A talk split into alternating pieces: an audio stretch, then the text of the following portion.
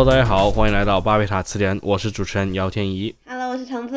Hello，大家好，我是朱熹，大家终于听到了朱熹虚弱的声音了。还好吧？对，但我我上周声音是比较问题比较严重，因为我其实直到最后我也没测，但是我估计因为那个症状非常符合所有的那些对他的症症状的描述，所以我觉得我应该是感染了。然后到周五的时候，我说话的声音就开始变得就很哑嘛，就大家都知道那个《甄嬛传》里的安陵容那种声音，然后。呃，到了周六就录不了这期节目了。其实我当时是有点想去买点药来看能不能起到点作用，但当时也是处于一个买不到药的状态。对，其实现在也买不到。所有的药房都是无数多的人在排队，有些他甚至告诉你不用排了，到你那儿肯定没有了，那种那样的一种状态。所以我我们也挺想知道说各位听众朋友们，你们那儿的一个情况是什么样？我觉得其实是一个挺好的，作为一个口述史的一个时间点，就是这么一个突然的变化之后，各地的情况到底怎么样？嗯，嗯嗯哼哼，呃，我昨天早上开始，我还想要买一些类似于止咳糖浆啊，或者复方鲜竹沥液这种东西，都没了。我最后只买到了黄桃罐头。嗨，那你还能买到黄桃罐头，不错了。哎，我这两天转了一圈附近的药店，就是它这某一个药店里面的东西其实是不齐全的，但是它也许有这个，但另外一个店会有那个，嗯，所以的话我逛了三四家，该买的也都买齐了。像不像玩那种就是末日设定的那种对，搜呃刮电子游戏？你要去搜就是那个对城市变成了废墟，你要去那个城市里面搜索一些什么残存的道具什么的。不是对对姚天野，你逛了一圈儿药店是吗？对我逛了，其实药店挺多的，对药店挺多的，你在一般每个街区都都有那么一两个药店。嗯，按高德地图对吧？一搜大药房，然后直接就每一个去逛了一下。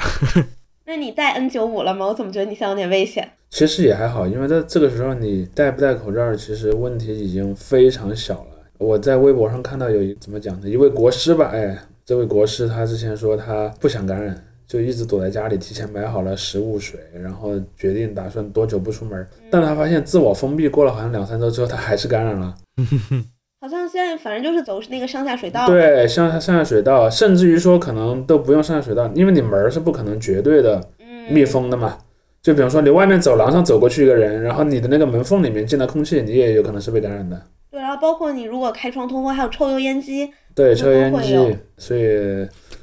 防御变得已经有点没有意义。包括我最近几天去超市和菜市场，发现其实好像已经没有多少工作人员还是很认真的查你有没有什么健康码、绿码什么的了，已经基本没有了。嗯，完全没有了，反正我身边的对，那你说这么开了以后，会不会变得更不敢出去堂食了呀？我觉得看人，就是有些人的性格是很怕的，他就可能会非常的不想出去，而有些人就是说，哎，反正我已经感染过了，或者说反正我也不怕感染，然后那种人就去去的多。公司其实也是这样的，而且我这几天在外面逛的时候，就是心得，可能最严重的其实是这一周的前几天，嗯，就是那个时候真的感觉一出门就是外面很荒凉，也没有人，都没有人来给你收垃圾的那种。其实 就是下周下上周下半节了，这周当然可能我们要告诉听众朋友们是还得再往前一周，因为我们的节目是几天之后才那我们剪出来的。是十二月十七号录制的，今天晚上是三四名的比赛。对，我们是在三四呃世界杯三四名之前录的。然后我想说的是，说在上周的后半段到这周的前半段之间，其实是一个非常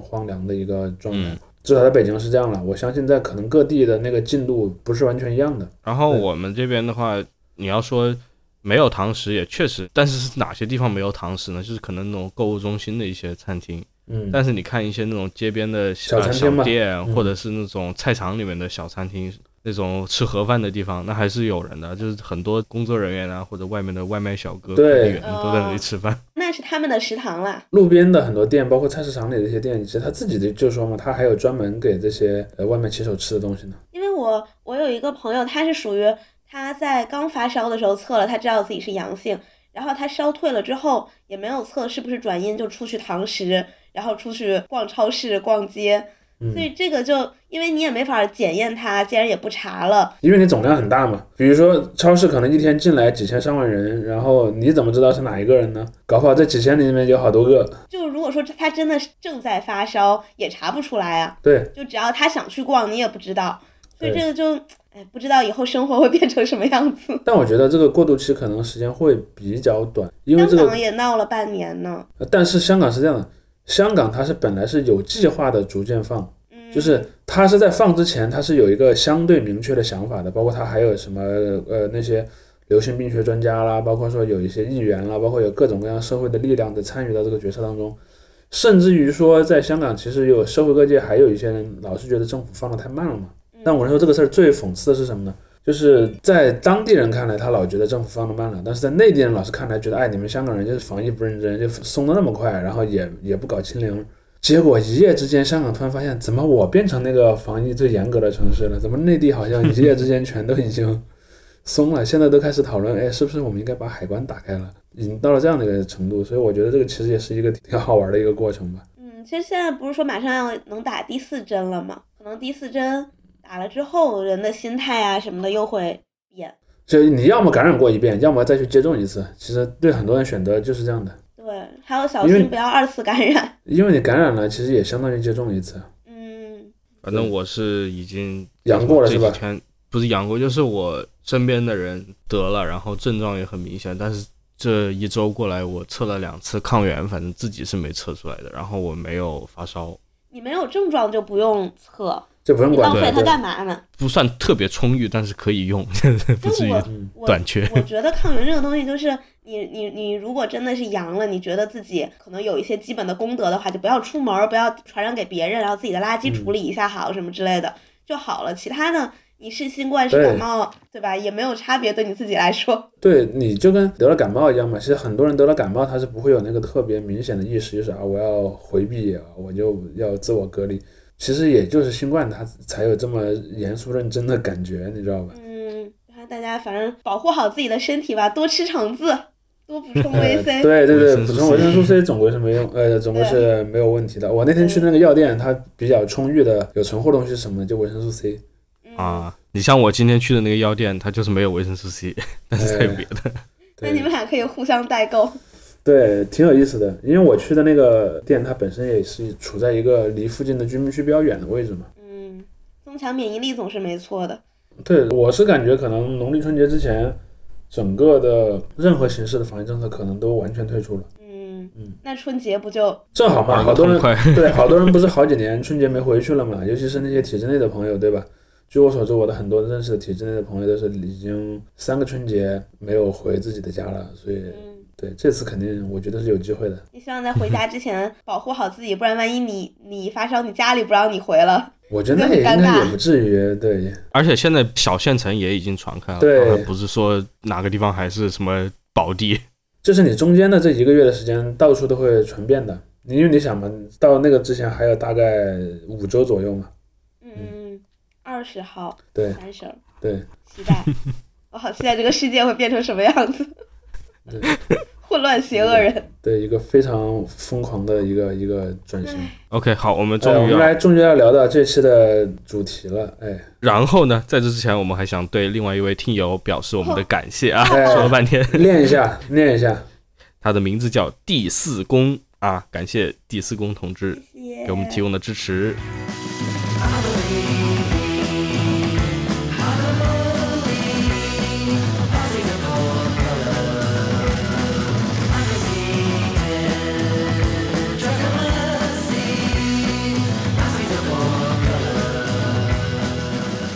好，今天的正式题目是等等，非法 World Cup，对吧？有合法的吗？世界杯，哎，我们为什么要聊对今天非法？聊聊聊一下世界杯，嗯嗯。嗯，上周准备聊的时候，那时候还没到半决赛，没对打完呢，对，所以现在是局势特别明朗啊，就是嗯巴黎队的某一个球星会嗯，捧杯回家，对，巴西夺冠，哎，完了，哭了，三三十名都踢不到。哭了，哭了。嗯，好，所以呃，等到我们这期播出的话，我跟大家说，就是如果法国夺冠的话，给你片尾曲会听到我亲情演唱一首马赛曲啊。啊，可以，希望法国。不要夺冠，希望法国不要夺冠，拜托拜托。太迟了 那那如果是阿根廷呢？啊！那个啊，你要呃，程程你要表示什么，还是就随我风我我不表示什么，那你可以演唱一首阿根廷的国歌。唱个别的？阿根廷的国歌不够响亮，换一个。阿根廷有什么歌？呃，我不知道当地的有什么，但是阿根廷相关的有个名曲，就是那个、啊，别为我哭泣是吧？对《别为我哭泣》。哦，不然可以唱一首巴西国歌。他总要有一席之地吧？真是的，一席之地今天靠这个程程来证明。来，程程，你作为我们这三个人中间年龄最小的，你是先不说电视上的足球，包括媒体里面足球啊，就身边的足球这个运动，你感觉你真正第一次有意识认识到它是一个东西的时候是什么时候？它是一个东西。因为我爸是踢球的，踢球是什么级别的踢球？从大学开始就是足球，呃，倒没有到校队，因为那个刘建宏你们都知道吧？嗯，他是他是我爸妈同学同级的，所以他们当时在大学的时候就会一起踢球，然后毕业了以后，对吧？请刘老师来给我们。那咱们 那咱们出场费的部分要不要再再多招揽几位爸爸？就是说。好，继续啊，刘老师今天因忙碌没有办法来啊，太遗憾了。所以他们后来毕业了之后，就虽然都工作了，也偶尔会约着一起。所以从小就是我爸就是一个非常喜欢踢球和看球的人，然后我也就会接触到这项运动，但我自己不踢，我讨厌一切流汗的东西，一个处女座。但是后来也是跟着我爸一起看球，然后从小就是有印象起就跟我爸赌球。然后因为巴西为我赢了非常多块钱，所以我成为了巴西球迷。你说你赌球是怎么赌啊？就我跟我爸跟爸对赌吧，应该。对啊，嗯，就是我先选一队，然后他选另外一队。哦哦，不是买赌的。不不不不，我我们从来不干那种非法的事情，我们只做合法的事情。然后后来就上了初中、高中，当然也会有踢球，但初中的时候好像大家。打篮球更多一点，那个时候班里看 NBA 的同学比较多，他们还会在上课的时候就把耳机通过那个校服袖子，把耳机弄到手掌，然后插到耳朵里，假装在托腮，但其实在听那个 NBA 的直播。然后在上了高中之后，我们学校会组织一些足球比赛。我们高中有一个叫振兴杯，啊，如果有首都师范大学附属中学的校友们可能知道，呃，是是班队吗？还是什么样的？嗯。嗯，然后因为我们哎，振兴杯是足球吧，还是篮球？完了，我忘记了，反正是一就某个杯，对，都都有。然后因为我们文科班，我们最鼎盛的时期也只有四个男生啊，这么少？对，所以在文联之前，就到后来分了一个文科普通班嘛，在高一的时候，我们就只有四个男生，所以我们那个时候是和呃有文联，然后还有的时候会和那个理科实验班一起参加这个比赛，但都是男子足球啦。我们女子足球好像。没怎么听说，嗯，然后上了大学之后，我们班有一个足球特长生，但我跟他不是很熟，然后我们虽然也会有比赛吧，但就没再关注了。我身边的足球就到此为止。那主席呢？你家里人父辈有体育健？没有，因为我爸妈那个年代，其实你知道，体育锻炼没有那么的重视。我的感觉是在我的自己上学的时候。其实我我印象中，我上小学的时候，我们学校里真的有有那种，就是老师会当教练去训练学生去玩的运动项目是什么呢？是乒乓球啊。足球其实在我那个年代，在我的学校里是有一个很强烈的自发属性的东西，就是是这帮男孩们喜欢这个东西，然后自己瞎踢踢着玩，最后还举行比赛这样子。因为我那个学校很小嘛，我们那个我上小学的时候，我们就两个班，两个班的男生就各自有一个队会去踢比赛这样子。然后到了初中，基本上就是学校就大了嘛。然后有我们那，我记得我初中学校有八个班，刚好你看也是时候打淘汰赛的这么一个一个一个数。然后每个班都会有自己的那个球队了，而且那个时候就是已经有一些班级之间的协调协调机制，就是我们选什么队服，因为要避免大家踢比赛的时候会撞嘛，所以说基本上就是会每个班的那些代表会在一起讨论一下我们买什么队服，然后呢就有一些比赛。在这样的一个过程当中，这是我们作为一个参与到足球运动当中的一个过程吧。因为学校里面也有操场嘛，可以踢，包括县里面也有一个体育场。其实县里面那个体育场后来有点废弃了，废弃了就变得没人管了，就所以经常也就有一些小男孩在里面踢足球，所以就就变得很普遍。但说回我一开始说我们是带有一个强烈的自发属性的，那么就回到这个问题的起点，就是说，那为什么这帮小男孩在一起会自发的玩足球呢？这其实是跟九十年代的那个大的这个媒介环境是有关系的，就是在九十年代的时候，随着电视机的普及啊，嗯，其实大家都喜欢看足球联赛，足球联赛变成了个很酷的东西。甲 A，甲 A，包括还有那个欧洲的足球联赛，因为在那个时候，我们其实一会儿可以展开再讲这个问题。在那个时候，就是去看那个，比方说意甲呀，嗯，像那些欧洲联赛的就多起来了。尤其是那个时候，你知道我们这这些普通话地区看中央电视台的多嘛，所以就是意甲的球迷就很多。而且那个年代逐渐有，我记得是到了两千年左右就开始有中国的那些运动员去欧洲踢球了，然后那个关注度也很高，包括自己国内的这种甲 A 联赛的关注度，所以男孩们都会觉得，哎，成为一个足球运动员很酷，然后大家就开始自己去参与到这个运动里面去嘛。其实也没有教练，自己练习，自己踢。很多时候球也很旧很破，然后在，然后一帮小孩在那边玩，因为那个时候好像也不存在什么很正规的组织，其实很多就是学生自己弄着玩的。但是在我的印象中，我上学上的高中似乎足球比赛就相对少一点了，就篮球比赛就多起来了。为什么呢？因为这里面有一个点是在我从初中升高中的时候出现了姚明，嗯嗯，然后就有很多男孩就就觉得，哎，那个打篮球好像也挺酷的。而且还有打篮球适合看，我倒不是简单的用观赏性来描述，而是说我说的是适合在场边看，因为足球场地相对比较大嘛，你在那场边看可能不太能那么完全的看清场上发生了什么，但因为篮球的场地很小，你就站在边线外面，你能够非常清晰的看到场上发生了什么，所以它是有这么一个因素在里头。我有那个朋友，他就是不喜欢看。足球是因为觉得那么半天也不进一个球，就一伙人搁那抢来抢去、控来控去。很多人不看篮球也是这个原因啊，他们就觉得就是进球太多了，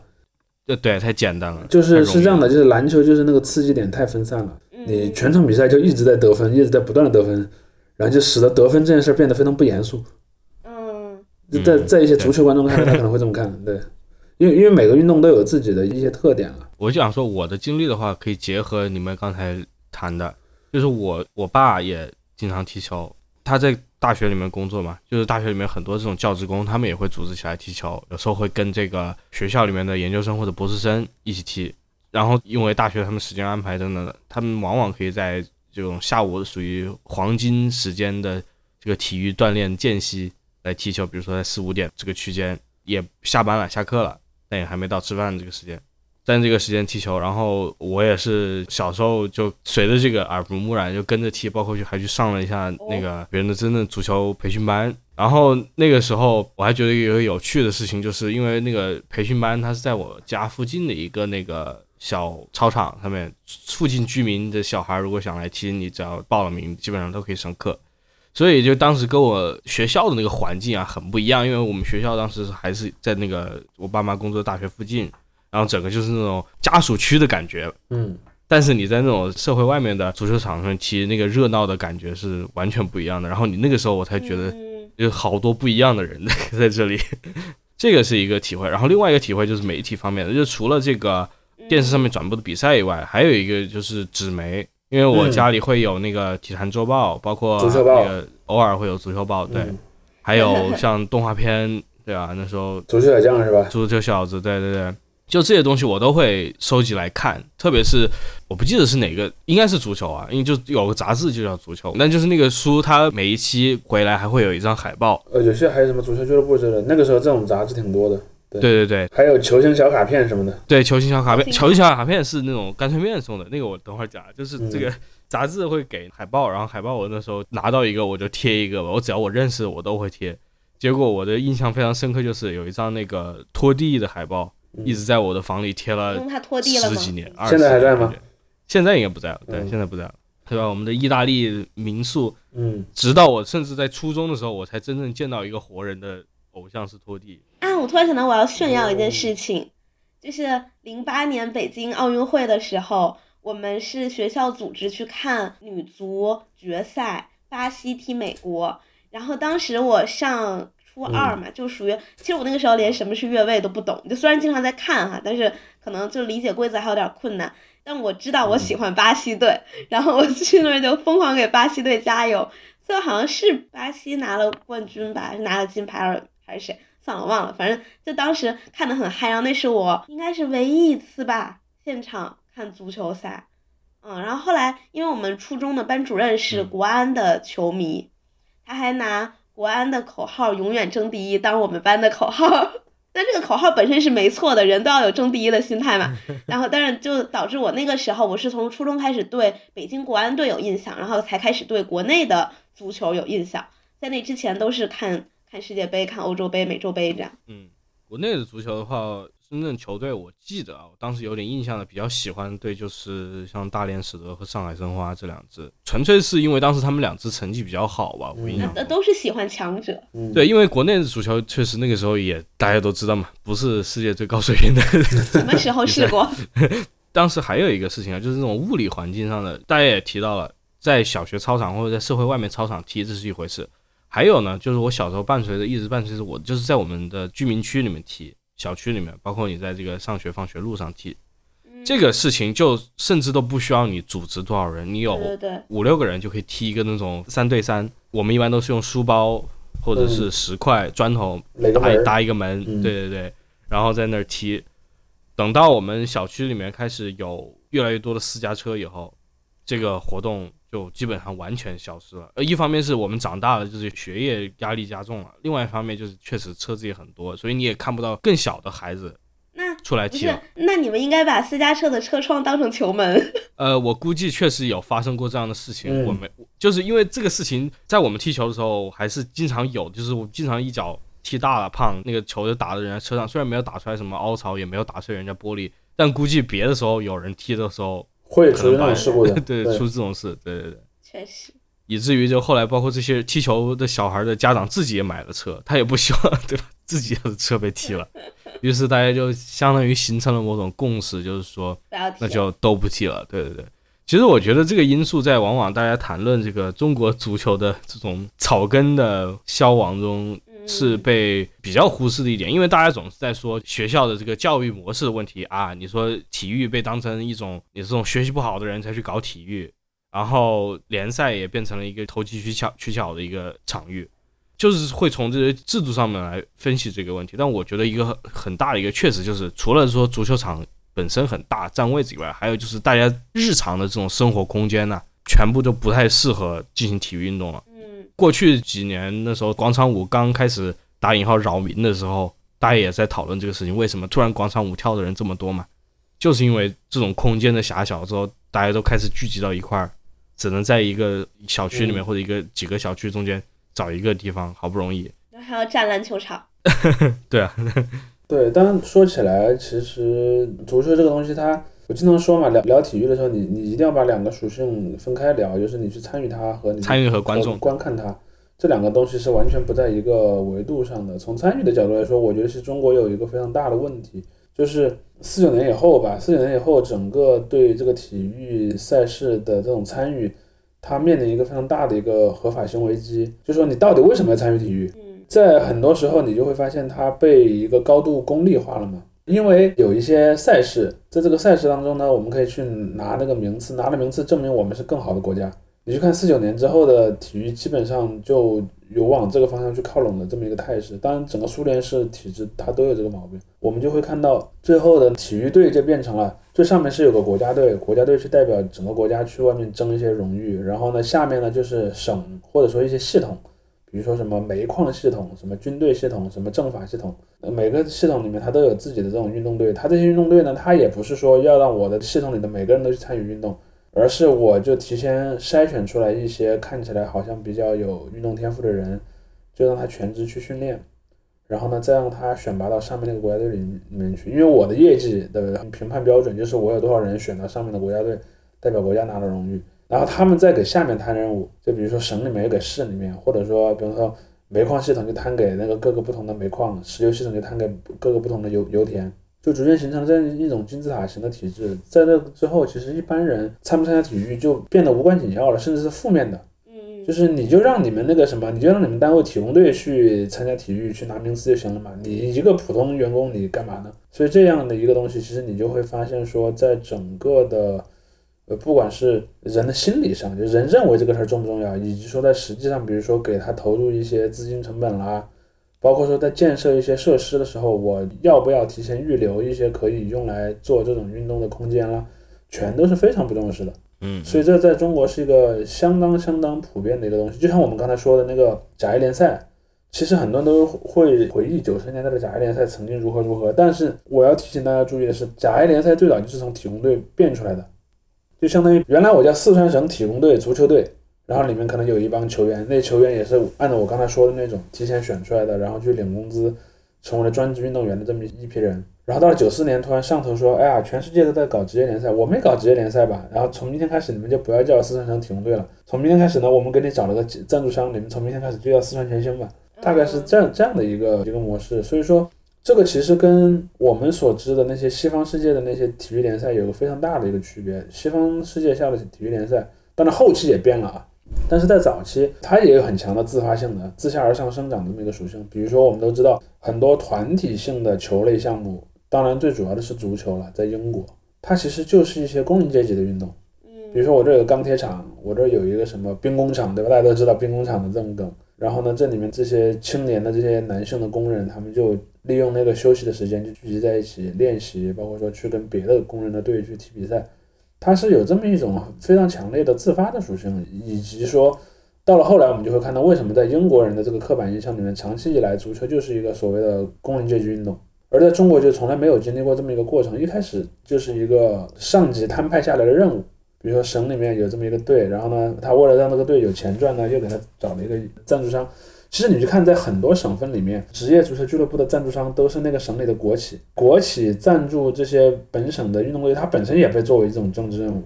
又或者是那种，它虽然不是国企，但是在经营上它非常依赖于政府，它才能够经营好了这种公司。比如说那地产企业嘛，恒大嘛。你知道广州恒大为什么花那么多钱去弄一个足球队？很简单。它作为一个要经常拿地的一个地产商，它必须和当地政府维持一个很好的关系啊，所以我们就会看到说，在中国足球联赛，它没有经历过一个像英国那种一开始是民众自发的这么一一个过程。当然，你去看在欧洲到了后期，它也变成了这种专业运营的，然后它不再是和草根底层联系那么紧的那个模式，它也有这个大趋势了。但是你有没有最前面那个过程，其实是影响了你这个运动本身的那个气质，以及人们如何认知它的一个方法。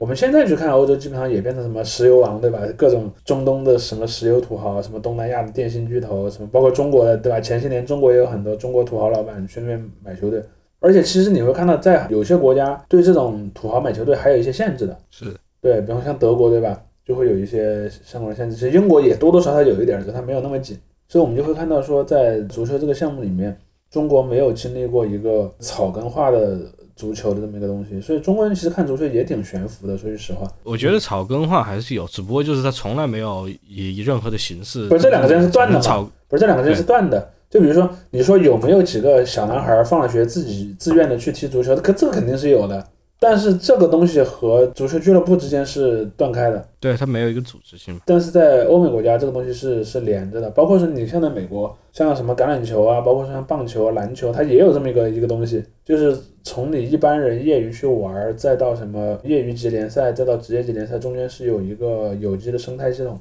而在中国没有这么一个生态系统，而且由于本国这种联赛的水平呢相对是低的，所以中国人一开始看球就是当更早的时候，说白了没有一个什么把看球作为一个娱乐这种事儿，在中国看球作为一个娱乐这个事儿，其实是八十年代九十年代才出现的嘛，之前也没啥球看。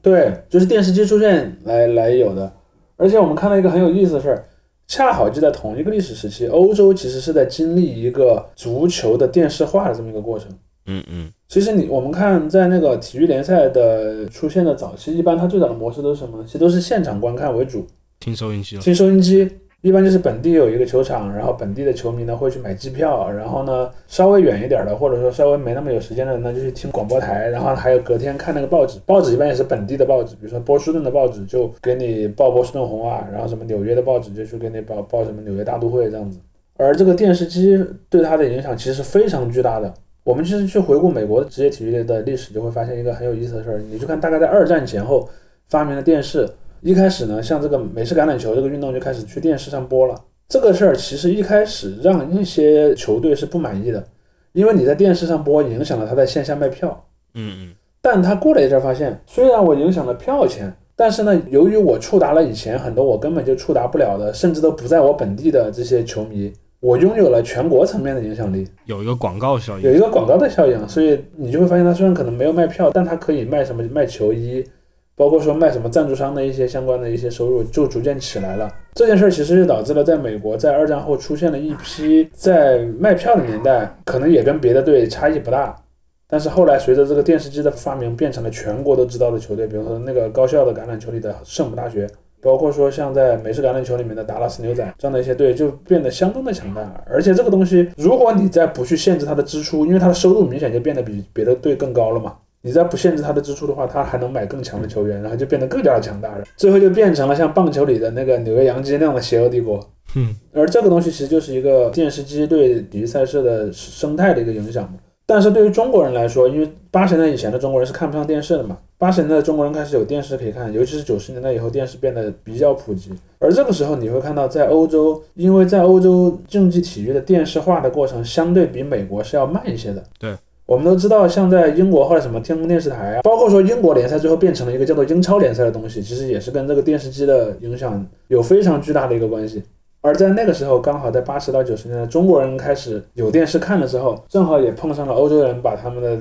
足球联赛给电视化了。于是这就导致了很多中国人他的精神上的母队其实不是本国的球队，就是一个欧洲球队。像我跟我同年龄段的小男孩，在我们小时候问你喜喜欢的球队是谁，都是什么尤文图斯、什么 AC 米兰、嗯什么皇家马德里、拜仁慕尼黑，全是这样的。没有巴萨吗？那个时候巴萨战绩不好，那个时候啊西甲的地位其实不高。朱熹刚才说那个九十年代，你像九十年代中期到末末段的时候，意甲就意大利的地位高啊。对你像罗纳尔多在国米，还有一个因素就是中国那个时候，你如果但凡你不是在粤语区，你在一个普通话区域的话，你能看到的体育台大概率就是中央电视台的体育台，而中央电视台特别爱播意甲。哦，主要是很多明星都在，你像那个什么更早，像马拉多纳对，包括后来的，你像齐达内，他们都是在意甲。现在尤文图斯的，因为那个时候意大利 相对来说它的经济啊，包括说它的各方面也还可以，而后来你会看到意大利本身它的经济的规模撑不起那种，因为你电视机普遍发展之后，你就会导致成本上升嘛。因为电视机会造就更富裕的球队，然后去花很大的钱去买别的队里的球星，这就会把整个那个球员市场的那个价往上抬。那这样的话，就会导致你原先一些没有获得那么大影响力的队，要不然你就承受不了那个成本，你垮了；要不然你就把你的队员给卖了，你又重新变回了一个很普通的一个球队。意大利人其实经历的就是这么一个过程了。然后很多人都说，在九十年代前半截的时候，意大利有很多，比如说佛罗伦萨呀、像帕尔马呀、什么桑桑普多利亚这样的一些队，就是可能你从后面来看，他们名气没那么大，但是在九十年代一度也是比较有竞争力的。但是这些队很快就垮台了。你包括你现在那些所谓的老牌的尤文呐、米两个米兰啊，现在也都一般般。是，包括说像当年在英国有一支很有名的队嘛，就是诺丁汉森林嘛，嗯就是比较年长的球迷可能听说过这个队，他其实曾经很强的，但是他刚好错过了那个电视机崛起之后造成第一批超级暴发户的那个比较好的历史时段，所以他最后就变成了一个经常在低级联赛当中升升降降的这么一个队。所以再回到关键的电视机普及的这个档口啊，九四年、九八年，对于国内来说都是跨时代的。对其实二零二年对于很多球迷本身来说也是一个里程碑嘛，因为中国队进入世界杯。对但是这个基础你是从九四年到对九八年真正的夯实的，你打下当然还是更早，从八十。因为刚好那个时候中央电视台也开始有体育频道了嘛。而且九四年、九八年那段时间也是迎来了电视化之后，真正这种国际球星在国际赛场上面大放异彩的这个时刻，他们这种个人的魅力，保证足够的观众能够观看。你像中国可能更老一辈的球迷，那时候熟知的就马马拉多纳不说，你像巴乔呢更早一些嘛，嗯，包括荷兰的那些人，三剑客，对对，这这些球星对于可能当时第一次真正看到这种级别的比赛的观众来说，还是真正的体育运动员来说，都是非常震撼是的，而且很多这种相关的媒体、衍生媒体，就刚才提到那些纸媒，他们也会提供很多这些球星足球之外的事情，比如说他们个人的家庭成长于什么样的啊地方，对。对他平常的生活是什么样的，对对对，这也是很多人说，就是在那个时候成长起来，你会通过足球真的去了解别的国家或者别的地区的一些文化，真正比较有效的一个方式。对，然后对我个人来说，印象很深的就是九八年的那个世界杯嘛，因为九八年世界杯的时候，我们都已经，我那年我上小学六年级，我们班上的男生，因为之前大家看足球联赛都是看联赛嘛，然后你喜欢的队往往是个俱乐部的队，但是国家队就变得更特别一点儿，就是你和那些国家队的人其实没有什么感情上的连接，然后那你可能你你去支持谁呢？我们当时其实是随机抽签儿的，嗯对，就每个人抽到所有进了决赛圈的队嘛，然后来来抽抽抽到谁是谁。我抽到法国，其实我是很随机的抽到了法国，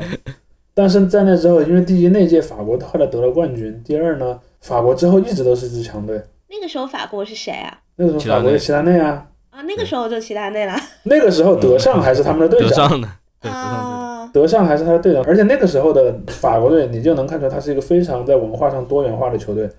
队里什么图拉姆啊，什么德塞利啊，一大帮那种西非的黑人球员，还有像什么德约卡夫这种，你一听名字就觉得他那时候亨利还刚崭露头。角，亨利还是替补，对，然后那个小将，对，然后齐达内是个阿尔及利亚人嘛，然后像德约卡夫这种，呃，你一听名字就觉得他是有那种东欧的那种血统，包括还有很多那种就是真正的那种很白的白人，就是那个时候的法国就给人德尚，对德尚自己嘛，然后包括佩蒂特这些人，嗯。你你会看到整个的酒吧法国队是一个文化上很多元的一个一个队，而且他可能看起来不如当时的巴西那么强，但是他最后却赢得了冠军。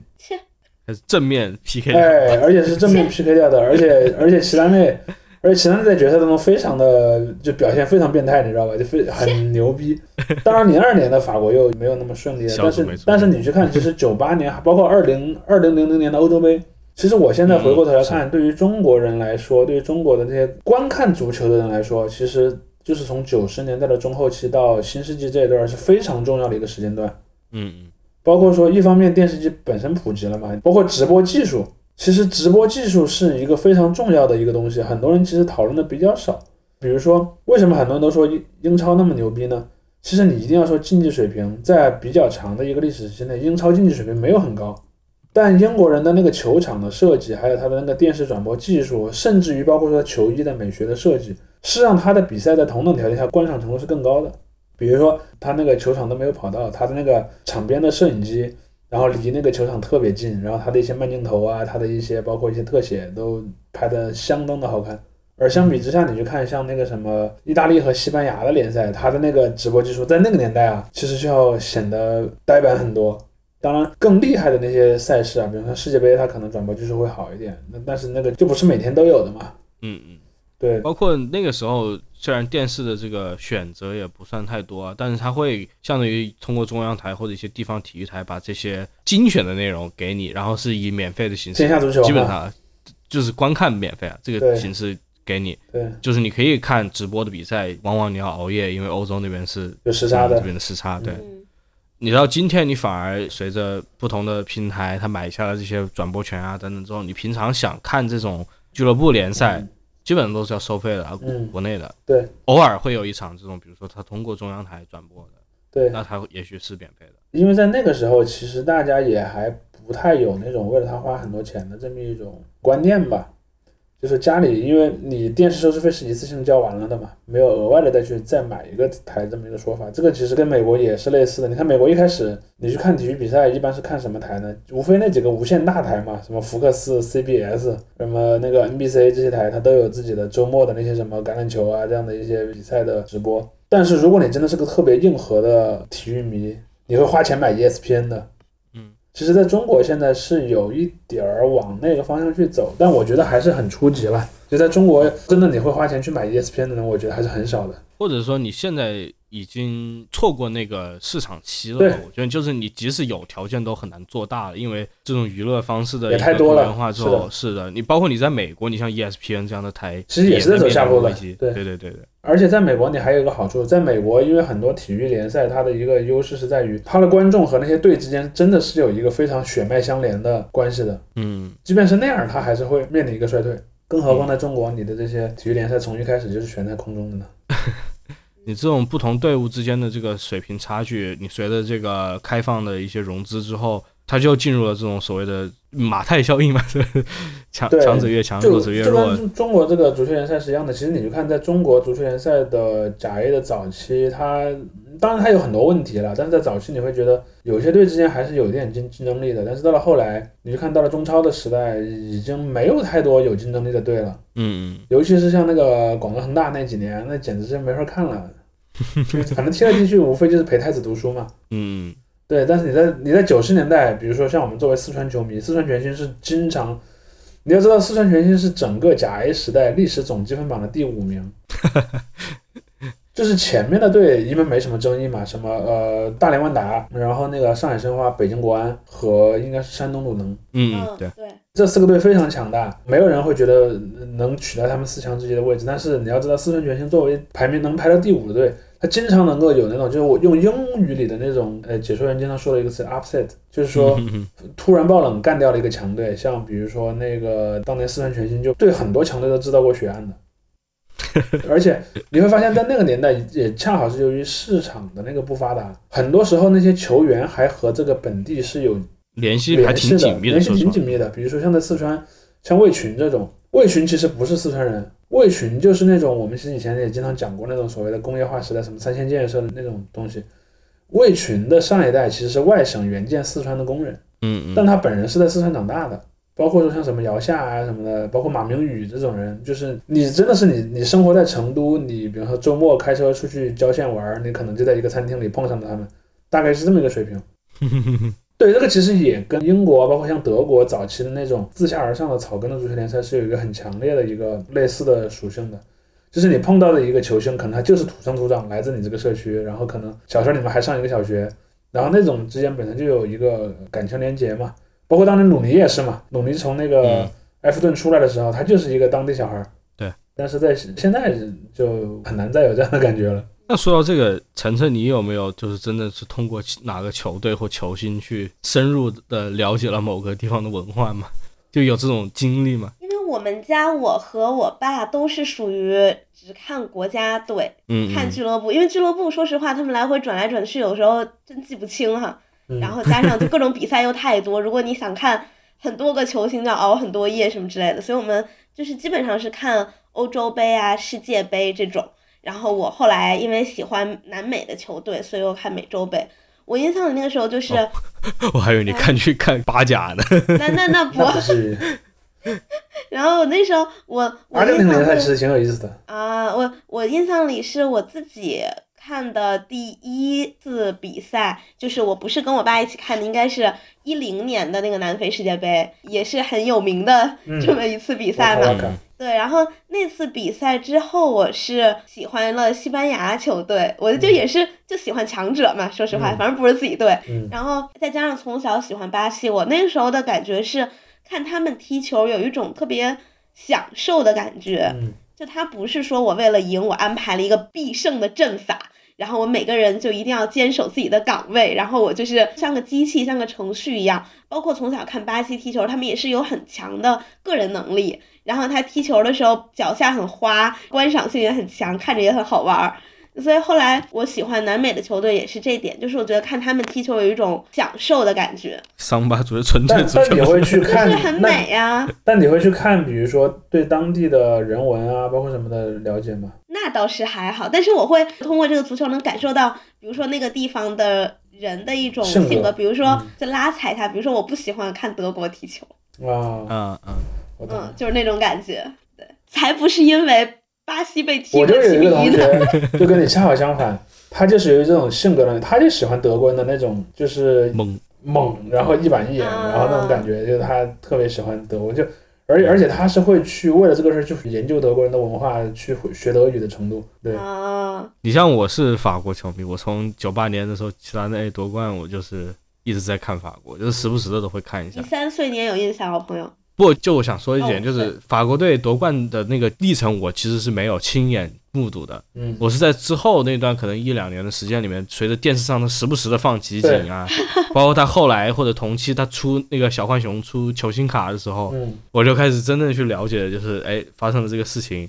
即使我爸啊那时候他是阿根廷球迷嘛，嗯买的杂志里面的留的海报都是什么巴蒂斯图塔呀、贝隆啊嗯 球星，嗯就是那个时候阿根廷球星，但是我心目中还是齐达内、图拉姆这些人是我喜欢的。嗯包括后来就再过几年，你像出来的像特雷泽盖啊，还有这个亨利他们。对，但是我觉得法国队搞笑的一点就是什么？因为我总是觉得法国队很强，但是他法国队总是掉链子，所以我总是在他们这里得到一种深深的失望。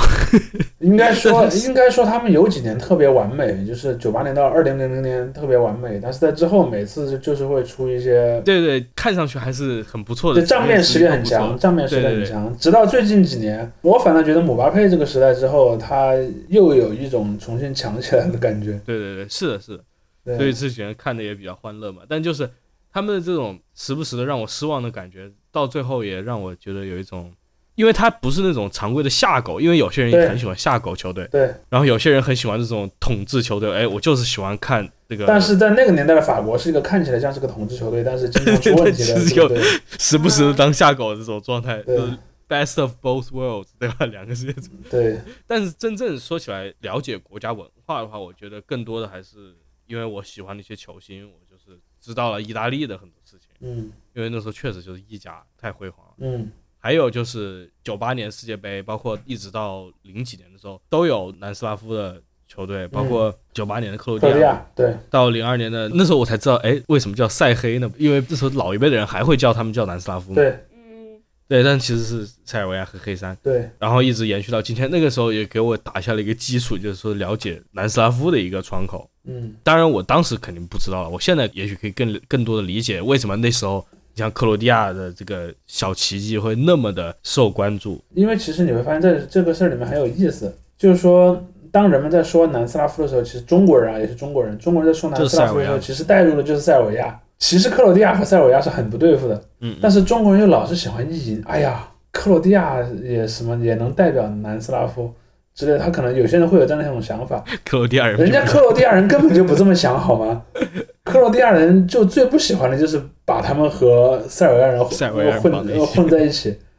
对，但是在中国人很很容易有那么一个想法，当然那是另一个问题了，就是说中国人对于这个塞尔维亚的这种移情的效应，其实中国人最容易移情的有两个民族，就是在四九年以后啊，一个就是俄罗斯，一个就是那个塞尔维亚。有一段时间我还是去看那个俄罗斯国家队，那时候我想想，从南非世界杯吧，嗯从那个时候开始，因为那个俄超也建起来了，那段时间俄罗斯的这个因为钱也投的多，他们这个联赛水平也上来了点，对，球员的这个平均水平也不错了，踢的还可以，但也是属于那种中游球队，然后感觉踢的起伏很大，所以我看了，如果你你如果你喜欢玩那个足球经理，你会经常去俄罗斯淘点人的。就是在足球经理这个游戏里面，还是有时候会有一些很很不错的俄国球球员，比如说像我在玩那个，我好多年前在玩的阿金菲耶夫嘛，那个守门员，然后是一个很值得被挖的人。但话说回来，就是说在这个看球的这这么一个过程当中，其实你会发现一个很有意思的一个现象，就是说一个东西它第一次出现的时候的形象会长期的往后产生影响。是就像我们刚才说的，中国人对于足球、对于这种足球队的这种认知，好多就是在八十年代到九十年代的这一波出现的。所以说，你看，直到今天，好多中国的像比比我更老的那看足球的观众啊，对意大利还是那么有感情。嗯然后，而且那种感情甚至到了一种，还不像你刚才说的，哎，我是因为这个队战绩很好、很牛逼，我才支持他的。很多就是有一种很强的感情投射，包括说对意大利的一些俱乐部，比如说你看像尤文图斯这种，他明明有那么多丑闻，对吧？但他你看他在中国这些球迷其实是非常忠诚的。他因为丑闻，然后被罚降级了之后，还有那些球迷在支持他。我现在还有很多朋友很就是尤文的球迷，对呀、他甚至不是说我喜欢某一个球星，他就是我喜欢这支球队。对我喜欢这个队，对这个队可能他是有一个文化传承的，或者说有一个呃而，且这这种喜好很有可能是从长辈那里继承下来。对，这就是我说的嘛，比我更老的那代球迷，就是在八十年代足球这个东西刚在中国开始成为一个观看对象的时候的那第一波，那个时候就已经是成年人的那些球迷，嗯嗯，那些球迷对他的那个感情投射是相当真挚的，包括说那个时候对于一些现在更没有名气的一些意大利的一些球队，比如说像像对那个桑普多利亚，对吧？你去找那些老球迷里面是有桑普多利亚球迷的，帕尔马是吧？应该是。对，包括说，比如说对英超的，你你去那个广东那边，因为广东那边以前看 DVB 嘛，TVB 就是喜欢播英国的东西，你去看那些什么南安普顿啊，呃，什么纽卡斯尔啊，嗯，呃，什么狼队啊，水晶宫，水晶宫啊，对，这些这些英国队在那边是有很忠诚的球迷的。这些东西其实都是他作为一个东西最早进来的时候，他留下的第一印象，就长久的存在于这个这个印象当中。包括德甲也是一样的，你去看当年德甲那个时候，对吧？那个拜仁慕尼黑作威作福，对吧？然后出现了大量的拜仁慕尼黑的球迷，包括像像西甲当年，我记得我反正我上我上初中的时候，喜欢皇家马德里的男孩可多了。因为那个时候那个巴萨的成绩很差嘛，在那个时候你如果喜欢巴萨，你就是真正的一个 underdog 的一个一个形象了。那时候还没有梅西呢，那个时候的巴塞罗那的呃那个代表者是谁呢？是路易斯菲戈。嗯，那当然，后来飞哥去了那个皇马，哇，那个时候真的是你会觉得那个很多球迷是真情实感的觉得很不爽。所以你就会看到那个年代他所留下的一整套的这种印象吧，包括说你喜欢哪个队，包括说你喜欢一种以什么样的方式、什么样的心情去看这个赛事，它都形成了一个固化。包括你去看中央电视台那波主持人对意大利联赛的那种狂热的那种情感，也是这么来的。王建祥王建翔嘛，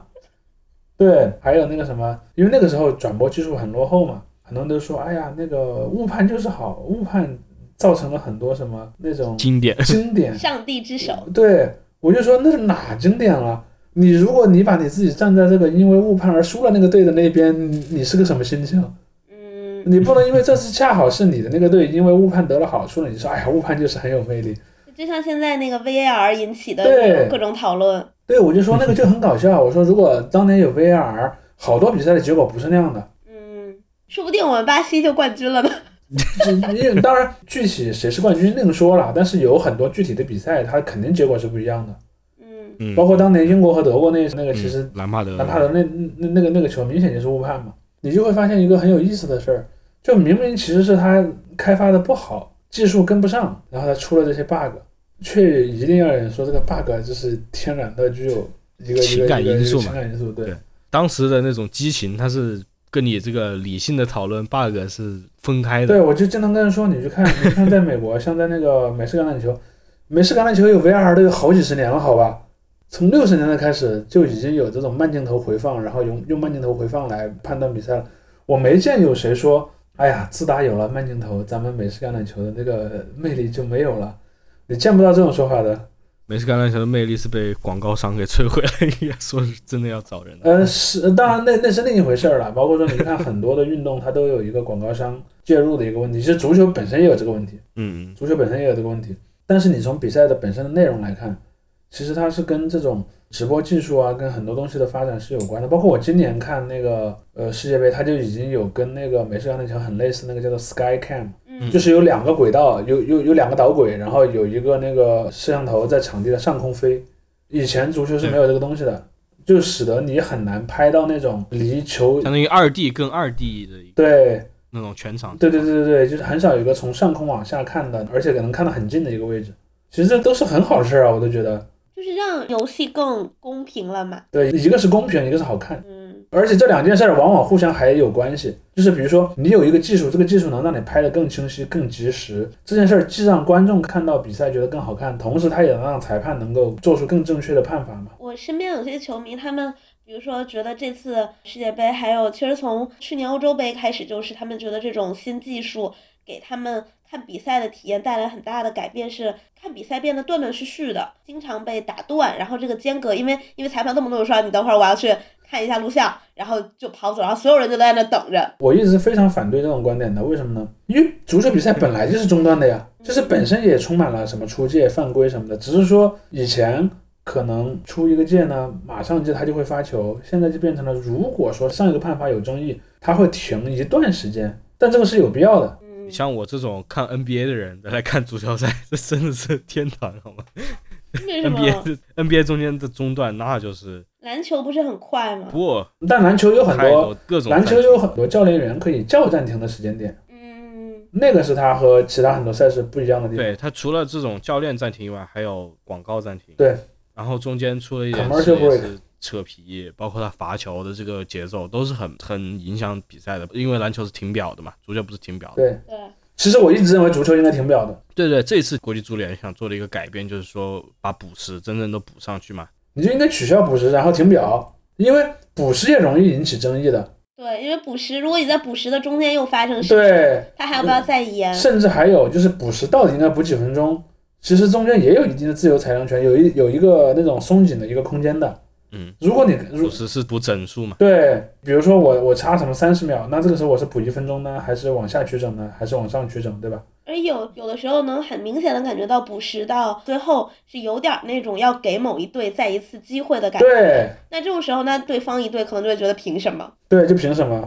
而且你去看。呃，随着有了这个 VR 这种技术之后，其实因为中断变多了嘛，你会看到现在的补时明显比什么十年前的那个补时的时间是要长的，这一届补时，哇塞，动不动就八九分钟嘛，十分钟嘛。且睡不了的。我是觉得你要做这个，就干脆一一整套做完，就是你就把整套规则的那个体系都给适配起来。嗯，OK，今天晚上你们要看三四名吗？当然了，我还是决定要看的。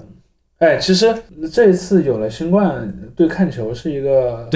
利好，利好，因为有很多人都不用那个都不用去去公司了嘛，有很多人都不用去公司了，就在家看球。这次小组赛的时间还挺友好的，就下午六点，晚上九点，然后半夜，这样你刚好，比如说你中间可以吃个饭，然后那个中间可以稍微收一下东西，然后那个可以准备睡了什么的。但是到凌晨三点，有的时候还是会，你只能说人还是老了，毕竟我以前也是熬过的。嗯，我就是我，像凌晨三点的，我看了两场法国凌晨三点的，都是我是提前先睡，然后再设个闹钟，对然后对我也。闹钟起来，对对。那你想，我去年美洲杯和欧洲杯连看，真的是一晚上不睡，然后第二天起来上班儿，哎，才才过了一年，人就已衰老至此。体会到了，我当时你跟我说这个事情，我就跟你说，两年之后你再跟我说这个。对，哎，人还是要，但今天晚上真的克罗地亚踢摩洛哥，我觉得非常值得期待，看看摩洛哥能不能干碎克罗地亚。人家等着给莫德里奇一个优雅的收场呢。嗯，那他他第三名也不优雅还可以慢，慢踢，挺优雅的。第三名克罗地亚来说，摩迪还是可以的，但其他的就有点儿，嗯呃，有点小拉。OK，我还是支持巴西，咱们下一届再战，等热苏斯回来，我跟你经在说，巴西队已经在为下一次世界杯做准备了。那个从某种意义上说，巴西是准备下届世界杯最早的队伍 那那那不是最早，但是也也非常早了。啊，中国队中中国队是最早准备的队伍。我的中国队已经开始准备二十年后的世界杯了。对，不是中国要准备什么二零三零年申办吗？可以呃，可以，我觉得申办咱们是可以的。申办之后就自动出现嘛。对，就不用打预选赛了。哦，是哦，嗯，对啊，怪不得。但是那可能要打破那个什么东道主的历史最差战绩的那个记录。反正就也没关系，在这上面，我觉得中国球迷还是有心理承受力的。其实本身说实话，这个大型体育赛事的承办，现在在全世界就是越来越烫手山越来越烫手，花钱不惹？好。嗯花钱不惹好，而且你看那个各种劳工权益的问题、环境的问题，然后包括说各方各面的事儿吧，也现在真的，我我想来想去，我觉得现在谁最适合办这种大型体育赛事呢？说来说去还真是中国。对，其实就是看很多基础设施嘛。你在卡塔尔这种没有基础设施的地方去搞十年高压，搞成这样，肯定总体的这种效果，包括中间的这些过程是没有。你说，比如是在美国办啊，这回啊，二零二六年吧，或者是其实你在美就是英英格兰办嘛，对你在什么英格兰、在美国办体育赛事，你都不用建球场，人家满地的是球场，宾馆都有，也不用建宾馆，对，现场你直接临时征招几个地方用就行了。嗯，咱这儿也至少北京也够不。，中国还是要额外建的，这就是我们刚才说的那个因素。就比如说像像在那个像有些城市不行。对，像在欧洲，比如说什么伦敦啊、什么曼彻斯特啊、什么利物浦啊，人家本地就有很多俱乐部，那些俱乐部自己名下就有很多体育场，嗯，你只是要办赛的时候把那个体育场临时借过来用一下就行了。包括美国也是，你看美国很多那些职业俱乐部，或者说像那个呃大学的那些赛事，甚至一个赛事都可以专门有个体育场，比如著名那个玫瑰碗。嗯，你看，每次去美国要办大型赛事，一般都会去借玫瑰碗来用的。包括当年那个当年中国女足打那场比赛，也是在玫瑰碗打的嘛。嗯哼，北京也有吧，也够吧。呃，北京够但北是你得京够，但如果你要办一个那种什么几十个队的大赛事，你还是要再扩充还要到别的城市。比如说，你可能要去借一点什么，类似于呃天津啊、什么上海啊、什么武汉啊、可能广东广广州这样的，对，那样才行。咱办吧。我觉得中国队再丢人，再就是输的一塌糊涂，大家也能接受。中国队踢怎么样无所谓，大家都是为了看别人。对，没错，对，中国队随便吧，反正也对为了让什也不么巴西啊、指望了。法国啊能来中国踢一踢。哎，我能现场看到热苏斯哦，好期待。那你那三零年热苏斯是不是退役没了？三零年还好吧，人家现在才二十五岁那。谁知道呢？就刚受伤的。哎，你不要，你不要乌鸦嘴，我讨厌你。okok 嗯。行。好那今天节目就到这里。看看片尾曲是什么。下周。再见。你给我放巴西国歌。拜拜。拜拜。